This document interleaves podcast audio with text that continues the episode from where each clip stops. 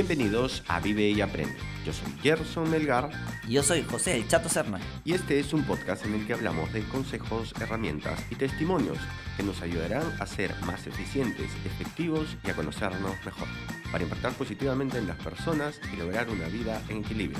Esto es Vive y Aprende.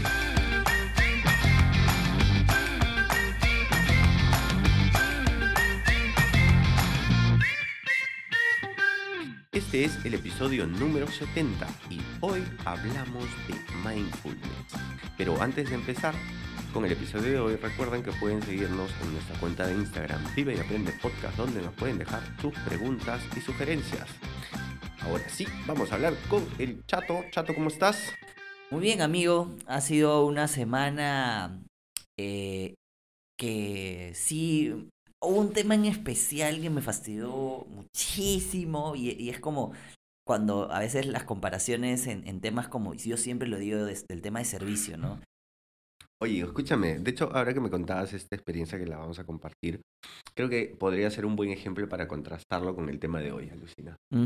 Así que, a ver, dale, cuéntanos, ¿qué, qué te Bueno, pasó esta para, semana? para hacer la historia un poquito más corta, eh, bueno, primero voy a el precedente que es, yo, yo estuve, como saben, en, Estados Unidos la semana antepasada. Y eh, claramente había comenzado la Copa América, iba a jugar Perú, el partido con Ecuador, yo estaba feliz, eh, pero no podía pues, ver el partido. Entonces me suscribí a un trial de siete días de un servicio ah, de, digamos, de, tele- de televisión por cable donde te daban esa opción. Ujú. Y bueno, dije, bueno, como solamente quiero ver el partido, son siete días y después lo cancelo, ¿no? Te piden tu tarjeta para que después de esos siete días te facturen. ¿Qué pasó? Me olvidé. Eh, me mandaron un remind, no lo vi porque estaba allá, entonces, bueno, con todo el tema de, de estar en visita, mm, este, de turismo, se me pasó. Y me facturaron 80 dólares. Upa. Entonces, claramente fue mi responsabilidad. Me avisaron y me dijeron, oye, te lo vamos a cobrar, así que si quieres, cancélalo, Cancélalo. y listo. Entonces yo tenía todas las de perder. Pero, como dije, bueno, no pierdo nada, o el- bueno, no, no hay peor gestión de la que no se hace. Eh, les escribí, les dije, miren, este, yo vivo en Perú, tu servicio no está en este país, así que realmente voy a pagar 80 dólares, te, te mando mi, mi, mi- mi pasaje de que desde el día que tú me, me facturaste, yo no voy a hacer uso del servicio. Y me parece muy buen servicio, pero lamentablemente no, no lo voy a utilizar. No lo puedo disfrutar. Entonces ellos como que al principio, no, mira, pucha, ya está, ya está facturado, pero este, utilízalo y disfrútalo. Y le digo, mira, te mando el pantallazo donde mi territorio no funciona. Muy inteligentemente y gracias a Dios me devolvieron. Bien. Me devolvieron 80 dólares, que tenía todas las de perder y yo era responsable. Si me hubiesen dicho, sorry, pero te avisamos y tú debiste hacer el cambio, no sucedió. Ya, ese es el lado bueno. Ahora, ¿qué pasó? ¿Cuál fue el lado Se malo? llevó a Perú y yo tengo, bueno, una suscripción en, en el diario Gestión, ¿no? Que lo leo por, por otro podcast que tengo también. Y yo tengo una suscripción mensual de 40 soles que mensualmente me, me, me paga. Entonces estoy pagando doble por un mismo servicio. Llamo a la central y les digo, bueno, miren, a ver, ya les compré el mensual, el anual, perdón, y el mensual no lo han desactivado. Creo que se me olvidó desactivar el mensual. Ok. Eh, no, señor, usted tiene efectivamente dos Dos suscripciones activas. Y Yo, pero ¿cómo va a ser si es que yo ya te estoy, o sea, estoy, asumiendo una oferta anual sobre la cual es el mismo servicio que estoy pagando por el mensual? Se entiende que ustedes desactiven el otro, o por lo menos cuando yo te llame y te diga, oye, me estás cobrando otra vez por el mismo servicio, tú me digas, no te preocupes, te vamos a devolver el mensual porque claramente ya estás en un servicio anual porque te interesa continuar con nuestro servicio. Correcto. No, se lo pasaron por ya sabes dónde y la verdad que quedé muy mortificado porque es un servicio que, que y, y- y bueno, y se justificaron, usted tiene dos suscripciones abiertas. Sí, señorita Leo, pero por el mismo servicio. Es como que vaya al banco y me el banco me diga, te voy a dar una mejor tasa. La tome y me cobre por la tasa anterior y por la tasa nueva. O sea, es como, Ellos tienen, es su chamba, pues, ¿no? sí, pero justamente O por Hay lo una- menos hay- de- hay- debieron haberte dicho, bueno, ahora date de baja en la mensual porque nuestro sistema O- no es tan... Claro, no te olvides, no te olvides de darte de baja en la mensual, Claro. porque porque finalmente mi sistema no lo permite, ¿no? Mira, Ok. Escúchame, ¿y te están cobrando los dos ahorita? Me cobraron los dos y tengo una suscripción mensual hasta el 25 de julio que no tiene sentido. pagada. Y que no puedo ingresar inclusive porque es el mismo usuario. Entonces, es como... Ah, Es como... Bien, ahí con los sistemas de Nuevamente yo sigo pensando, tecnológicos de yo creo que empresas. yo creo que podríamos hacer un emprendimiento de ayudar a la gente a saber reclamar y a utilizar estos vacíos que la gente la verdad dice, bueno, ya son 40 soles. Pero imagínate cuántas personas pueden estar pasando lo mismo, ¿no? Exacto, me ha pasado con, con- con muchas cosas que el nivel de servicio es muy malo y que te, te dan respuestas como la de, ok, si, si por lo menos hubiera tenido en la mensual otros beneficios, otras cosas, o me digan, ya señor, no se preocupe, esos 40 lo vamos a utilizar para una suscripción de este mes, pero para el comercio, o para, o, o lo- Te voy a dar un adicional, pues, algo más. ¿no? ok, no me, o sea, no me devuelvas, pero te voy a dar algo más. O sea, este mes le vamos a enviar a su casa el, el, el impreso. Claro, claro, Ok, claro. pero me das salidas. No me dices, bueno, estás pagando dos cosas del mismo servicio y bueno, Y ya fue. y listo, ya fue. No, y, y, no. y, y quiere, y, si no te hubieras dado de baja, Chato, ¿te seguirían cobrando todos los meses también? O sea, mejor Sí. dicho, porque... Tal cual, si yo no me daba cuenta de esa facturación que yo estaba revisando Bueno, o de los gastos del... Ellos jamás se hubieran dignado avisarme de que tenía dos servicios. Bueno, bueno, ¿cómo te sentiste, chato? Cuéntame. No, mentira, mentira, escúchame, no, no, quiero entrar al tema. O sea, de hecho, por eso dije, oye, nos puede servir para, para el ejemplo, como ejemplo para, el, para, para conversarlo hoy, ya que hoy vamos a hablar de mindfulness. Entonces vamos a tomarlo de ejemplo, pues, a ver, a ver cómo, cómo hubiéramos podido reaccionar y cómo de repente este impulso externo nos hace reaccionar de diferentes formas, ¿no? Sí, o sea, yo yo no soy un- una persona que llama y, y le, pon- le impregna un tema emocional, porque creo que la- al otro lado también hay, una- hay un ser humano. Entonces, yo, le, yo voy al criterio o al sentido común, perdón, esa es la palabra. Nuevamente, ya hablaremos del tema de entre criterio y sentido común. Apúntalo. Sentido tema común. bien interesante. Algo que no es muy común. Difícil de Eh, encontrar. De la persona que diga, efectivamente, el señor tiene dos servicios, simplemente que ha cambiado el anual y nuestro, dinero. y nuestro sistema no, no lo hace, no, no, no, digamos, no desactiva uno para activar uno. Entonces, ok, voy a ingresar, sobre- o sea, me parece válido, o voy a escalarlo, no sé. Pero en fin. Ok. ya yo está. no. Buena sí, la catarsis. Tato, sí, ya está, ya. Esperemos que Gestión no quiera ser patrocinador en algún momento. Mm, No, que no, no, tranquilo, tranquilo. Para bien, ¿no? Ya fue ya. ya fue. Ahora sí, comenzamos con el tema del día de hoy. Mindfulness, chato. Tú encontraste una descripción, una Sí, que me gustó mucho porque creo que eh, sintetiza muy bien los componentes que tienen que ver con el mindfulness. Ahora, nuevamente, yo creo que la palabra mindfulness eh, es un montón de conceptos eh, que le han dado un nombre mucho más comercial para que la gente, bueno, eh, vaya a talleres, cursos o se interese, que me parece válido, ¿no? Como muchas cosas en el mercado. La definición que encontré me gustó y te la digo, es mindfulness es prestar atención de manera consciente a la experiencia del momento presente con interés, curiosidad y aceptación. ¿Ok? Me parece que eh, impregna mucho de lo que, bueno, no le había dado esa definición de lo que, por ejemplo, los libros como eh, el, poder, el poder de la hora o La Nueva Tierra, que son estos libros que a mí me, me gustan mucho de, de Eckhart Tolle, eh, muestran, eh, investigan o profundizan, pero no le dan pues este nombre mindfulness en ninguna parte del libro. Entonces yo creo que esto es un poquito más nuevo, ¿no? Ok, ok. Escúchame. O sea, de hecho, a mí sí me parece. Eh, esta definición me parece muy interesante, pero yo quiero, o sea, ¿tú sientes que haces. ¿Cómo, cómo podríamos decirlo? ¿Haces mindfulness? ¿Eres mindfulness? O sea, yo creo que eh, dentro del proceso de, desde mi punto, de donde estoy, desde mi presente literal, eh, como estaba yo muy interesado en temas del, del momento presente, de cómo buscar esto, sí siento que tengo, que presto atención de manera consciente a la experiencia del momento presente. Sí voy por ese camino. Estoy de repente en, no, no- puedo decir un porcentaje porque creo que es, es un largo camino y, y tiene que ver con muchas cosas. Ahora, estos tres componentes son las cosas que a mí me, me saltan y digo, a ver, vamos a, a desmenuzarlo. Es interés, curiosidad y aceptación. ¿no? Interés creo que es poco más sencillo porque tiene que ver justamente con el análisis, la reflexión del momento, del, ¿no? Con curiosidad, eso sí me, me pareció diferente, no, no lo había pensado y, y, yo creo que habría que profundizarlo, yo no lo veo, yo creo que con curiosidad no, no sé si, si lo hago así. Y aceptación, creo que justamente creo que la aceptación ya va a un tema de cómo, de un resultado. ¿Qué son estas tres cosas que nos has, que nos has descrito? Digamos que es cómo, cómo podemos integrarnos al tema del mindfulness.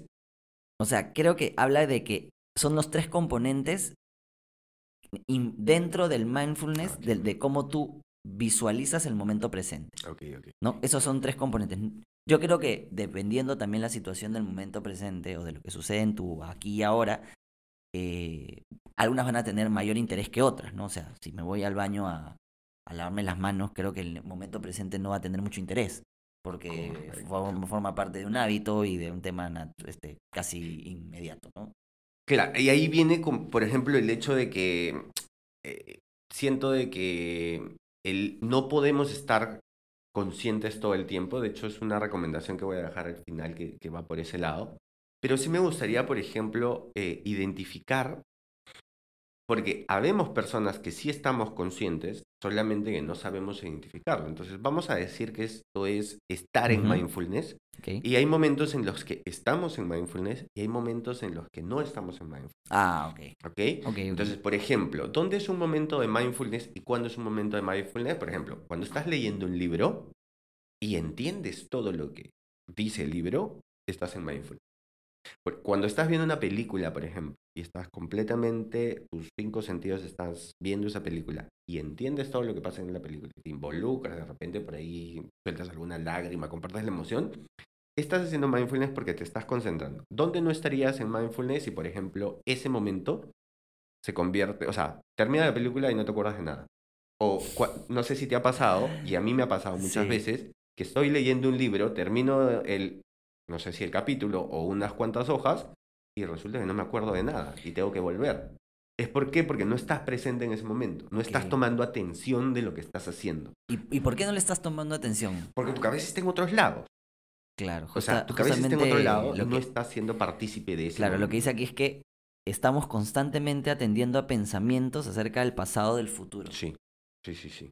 ¿No? Y estamos etiqueta, o sea, ¿sabes lo que pasa muchas veces, Chato? Es que normalmente etiquetamos, a ver, primero sí tiene mucho que ver el hecho de pensar tanto en el futuro, que vendría a ser la ansiedad, o pensar en el pasado, que es esto de la depresión, ¿ok? Que siempre a las personas tiramos para un lado, o un poco más para el otro, un poco más para el otro, y muy pocas personas creo que están tan de repente un poco más presentes o un poco más conscientes del momento actual. Entonces, una de las cosas que leí que, por ejemplo, em, nos ayudan a, o nos complican en realidad estar en, el, eh, estar en el momento presente es cuando juzgamos y cuando etiquetamos las cosas. Entonces, por ejemplo, esto que te pasó, ¿no? Alguien que nos escucha, por ejemplo, mientras nos contabas esta experiencia que te pasó, Tú podrías decir que la experiencia que tuviste en Estados Unidos con este servicio fue buena y la experiencia que tuviste acá en Perú fue mala. Y ahí es donde empieza a, eh, digamos, esa, e, esas etiquetas que le estamos poniendo es una forma en la que nos estamos alejando del mindfulness. El hecho de etiquetar una situación como bueno o como malo. Ahí nos damos cuenta que, por ejemplo, estamos, no estamos siendo, no, no estamos aceptando el momento de decir, ok, esto simplemente pasó porque pasó y así es, puedo hacer una gestión y me devuelven el dinero, en el otro caso tengo que hacerlo yo y así es. Si nosotros etiquetamos y decimos, esto es malo y esto es bueno, es donde empieza esta, digamos, este alejamiento del mindfulness. Cuando nosotros etiquetamos, cuando nosotros juzgamos justamente, o sea, el juzgamiento viene de poner, viene el hecho de decir bueno, malo y etiquetar las cosas. Y también, y también, o sea, este juzgamiento de bueno malo y cuando decimos debería. No sé si te ha pasado que a veces piensas como que debería haber llegado más temprano. Estás pensando en el pasado, como que, oye, debía haber hecho este cambio. Oye, no puedes hacer nada. Ya no, ya no, no puedes eh, cambiar lo que ya hiciste. Ese debería no existe. Ese debería, o, o- o cuando te vas al futuro, deberías hacer esto. Entonces le estás dando tu, ¿cómo, cómo decirlo? Tú estás queriendo algo y de repente eso no va a pasar en el futuro y tú te estás sugestionando a estos estímulos externos. O sea, justo como, como lo define John Kabat-Zinn, que es un conocido referente mundial del mindfulness, Ajá. ¿no? Porque ha introducido esta práctica al modelo occidental hace más de 30 años, imagínate, solamente que seguramente no tenía ese nombre. Lo, lo define como prestar atención de manera intencional al momento presente sin juzgar. Sin O sea, juzgar. ese, ese, es, ese creo que es por donde va el, el- el tema eh, de la definición que tú tienes. Ahora, yo creo que sí puede haber una forma de, de- de hacer un, un juicio de valor sobre ciertas cosas, pero des- que, que- sea de- de- desde un punto de vista no emocional, sino genuinamente. Sí. Porque también ahí empieza, empieza tu... O, o ya, ya- ya lo tenías pensado. No, no, o sea, Te, por ahí te- va, por ahí ah. Te, decía, te lo decía porque, claro, o sea, si yo veo mi momento presente y todo, eh, como también lo dice el libro del, eh, de Ec- de Eckhart, es, claro, a ver, si alguien Es me... tu amigo, tu causa. Eckhart, mi, mi, mi pata. Más lo, lo- lo- hicimos un WhatsApp ahí para, para, para que me explicara. No, este, te, te decía que em, sí podemos decir no a cosas que eh, esencialmente son negativas. eh, y, y- y es, y es un no que nace no desde justamente un pensamiento, sino un no genuino desde un punto de vista, por ejemplo, de algo que sabes que, que está mal, Mm. ¿no? O sea, eh, que algo que no quieres hacer o algo que te, que te produce, que te pueda producir un, un- no, no te va a producir un beneficio, sino todo lo contrario. Entonces, también creo que, que, que hay, que hay que investigar o reflexionar también sobre eso, Sí. ¿no? Eh, porque entiendo la aceptación. Claro, cuando ya está el, el, el tema No puedes hacer nada para cambiarlo. no, claro que no. En este caso, yo creo que sí se puede hacer algo para cambiarlo, porque no es que no me... O sea, el peor es... Esa es un poquito de la forma de ver desde yo, donde yo lo estoy viendo. Es mi manera de revertir algo que ya sucedió, es decir, voy a hacer el intento y llamar y decirle, oye, usa tu sentido común, ¿no? Mira, me estás cobrando lo mismo por eso. Entonces, lo que yo no puedo controlar es la respuesta que ella me dio, Correcto, ¿no? correcto, correcto. Y No, o sea, si en tu cabeza está esto como que ella debería responderme bien o ellos deberían devolverme mi dinero, le estás dando un, o sea, estás tú predisponiéndote a algo que definitivamente tú no sabes qué va a pasar. Y, y lamentablemente en Perú el- los niveles de servicio apelan mucho al vamos a ver si el cliente reclama. Sí, sí, Entonces sí, es- sí. ahí es donde ellos dicen, mira, le voy a decir que no. Y si reclama, bueno, ya pues le devolveremos. Pero el, el trámite de, de, de, mm, de este, de este, reclamo es bien, es bien este complejo, extenso, y a la gente le aflojera, pues. Sí. Entonces dice, ya pasó, ya la cagué, ya está. Bueno. Listo. Entonces, yo me puse a leer el contrato y los términos y condiciones. No porque quisiera, re- o sea, porque no es, pero te das cuenta cómo funciona mi cerebro. No es que yo me quedo quejándome de, ella debió hacerlo porque es su trabajo Claro, o es o, o- o es como yo pienso, sino ella se, es su respuesta está acorde a algo, está acorde de repente a los términos y condiciones, que es una cosa real, Ujú. que es algo que yo no he investigado y que yo no lo sé. Entonces, veamos si es que lo dice. Y de verdad en ese, en ese aspecto no era muy claro o era ambiguo, como muchas cosas en, el, en la vida, es temas de interpretación. Sí. Y ya cuando vas a un tema de interpretación, ahí sí puedes irte a otros, este, a otros reclamos. Pero regresemos al tema, ¿no? Eh, la idea es trabajar conscientemente también con otros puntos de los pensamientos, como es el estrés, el dolor, la enfermedad, la pérdida o con los desafíos de nuestra vida, ¿no? Eso, eso es, creo, clave en el tema de mindfulness, ¿no? Vivir el presente, ¿no? Como, como pasó hace unas semanas con- con el fallecimiento de mi abuelito, que lo comentamos aquí, eh, y cómo, cómo realmente sentir el presente y las personas que nos rodean creo que nos van a ayudar también a entender eh, cómo ser empáticos, ¿no? Sí, Forma sí, parte sí. también creo de eso. Sí. Oye, chatín, escúchame. Yo averigüé una, no, no, podríamos llamarlo así, una metodología, no sé, A ver. de tres pasos para lograr el mindfulness.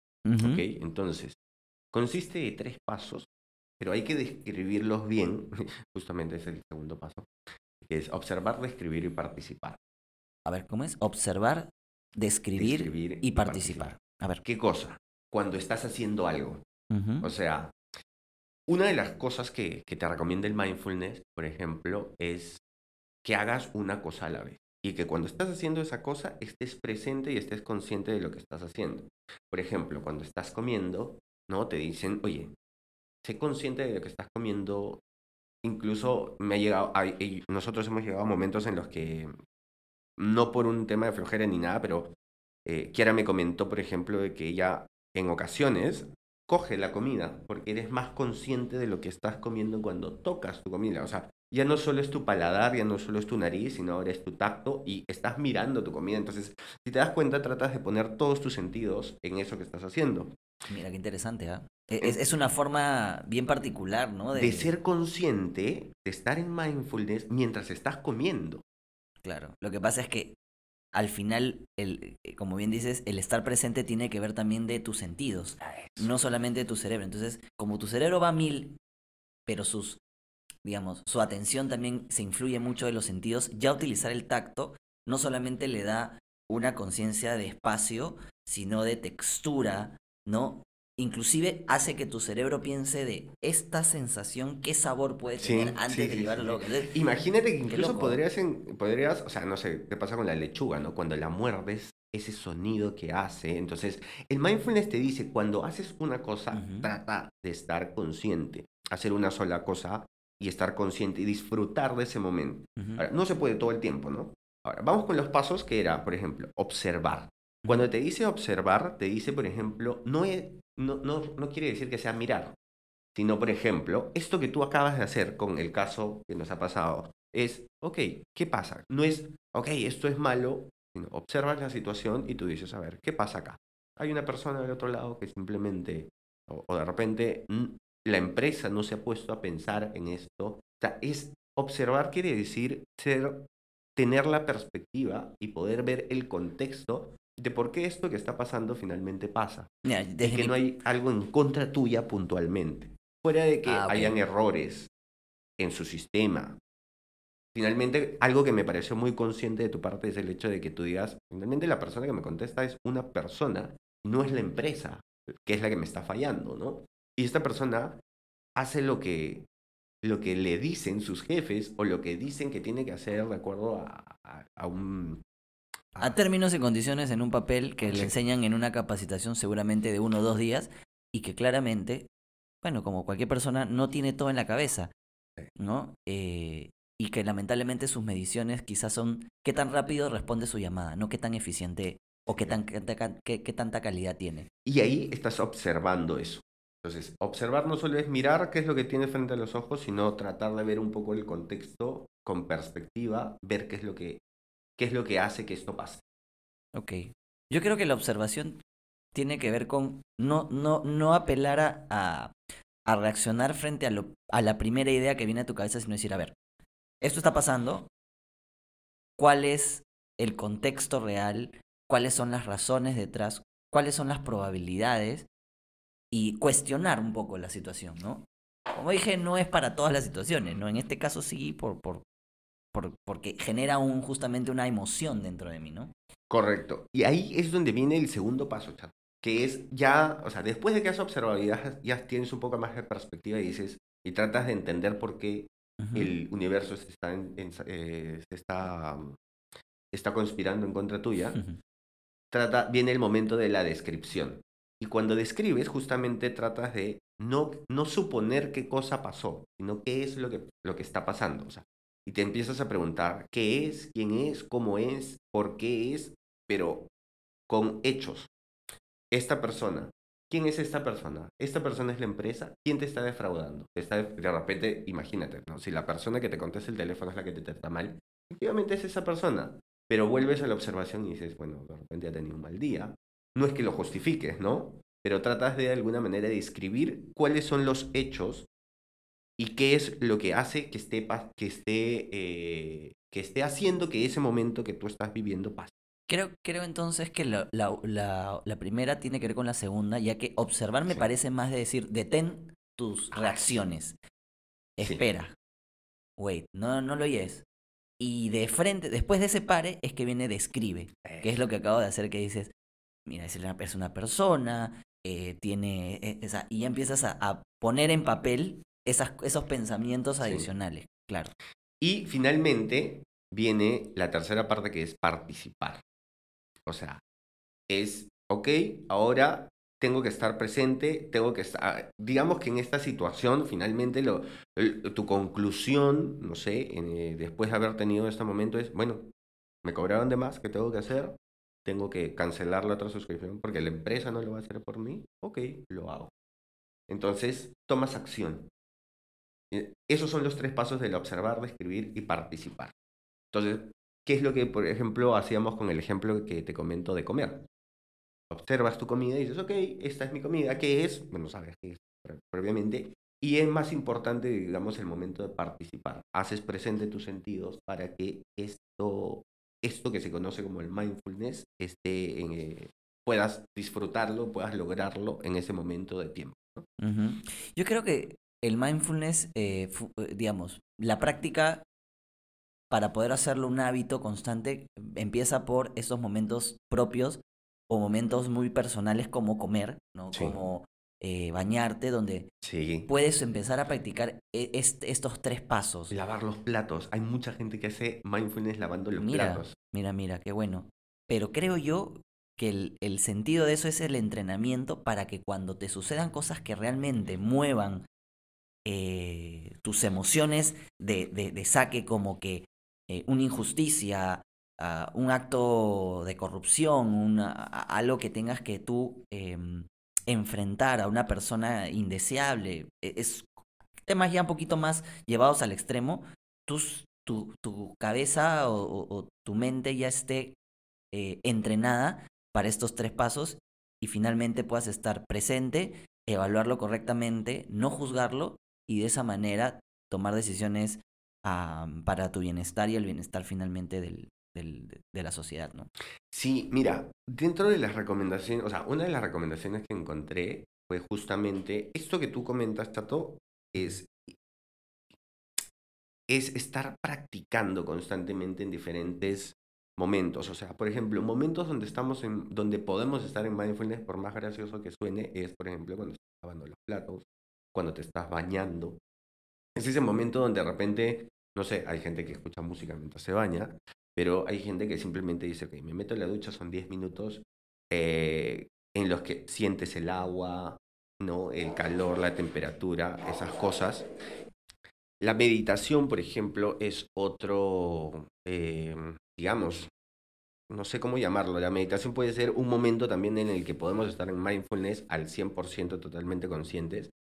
Sé que necesita mucho entrenamiento porque las personas a veces no estamos acostumbradas a, este tema de la meditación. A propósito de la meditación, ¿tú meditas, No. ¿No? ¿No lo haces? No. ¿Cuáles son tus momentos de mindfulness? Yo soy un ser de mindfulness en general. O sea, mi. Suena hasta la hueva. Pero lo que quise decir es. Ya mi, mi, mi cerebro constantemente está entrenado para hacer eso. Quizá por, por, por uno, por, em, por, mi por mi personalidad. Tengo una personalidad súper eh, no, no soy de reaccionar eh, velozmente a las cosas, sino soy mucho de, ok, y hacer esta descripción que decías, ¿no? por, por mi personalidad. Y ya lo haces de manera innata. Innata para todo. Y lo segundo es, creo, la impro.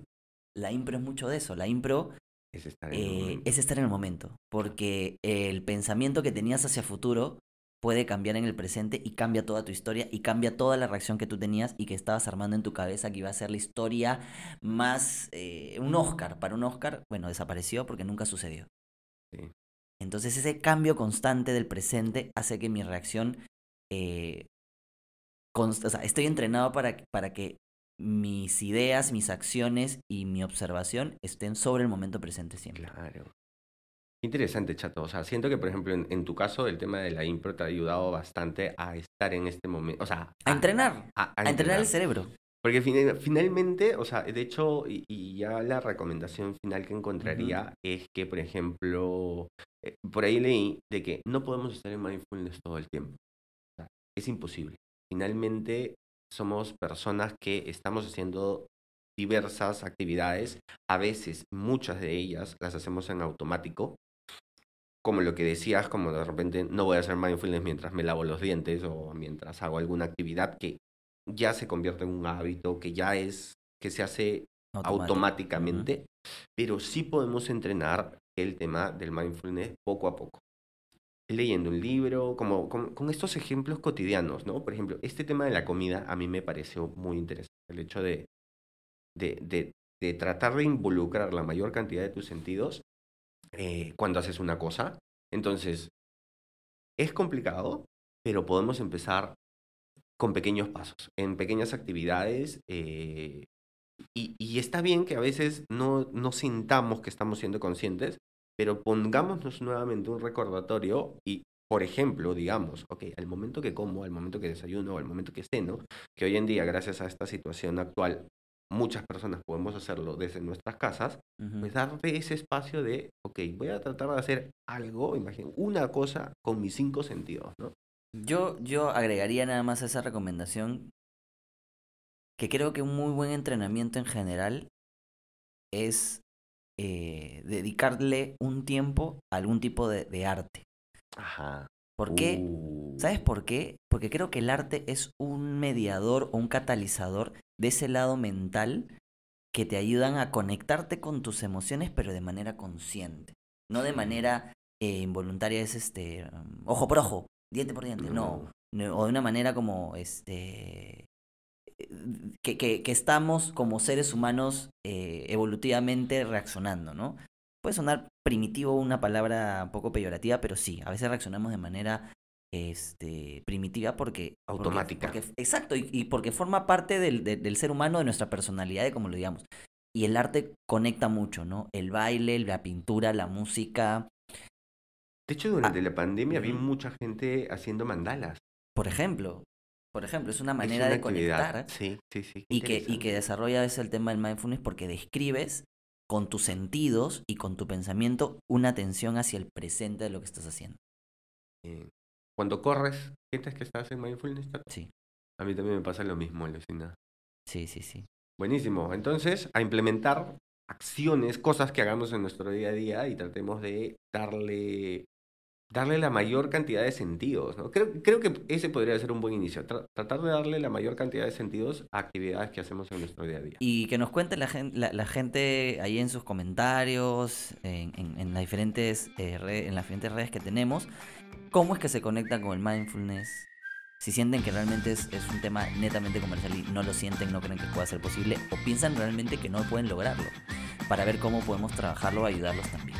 Buenísimo, buenísimo, chato. Oye, nos vemos entonces la otra semana. Ya. Genial, vamos a despedir el episodio, hemos llegado al final. Recuerden que pueden dejarnos sus preguntas y sugerencias en nuestra cuenta de Instagram Vive y Aprende Podcast. Muchas gracias por suscribirse, por dejarnos su valoración y por acompañarnos hoy. Y ya saben, Vivan y aprendan mucho. mucho.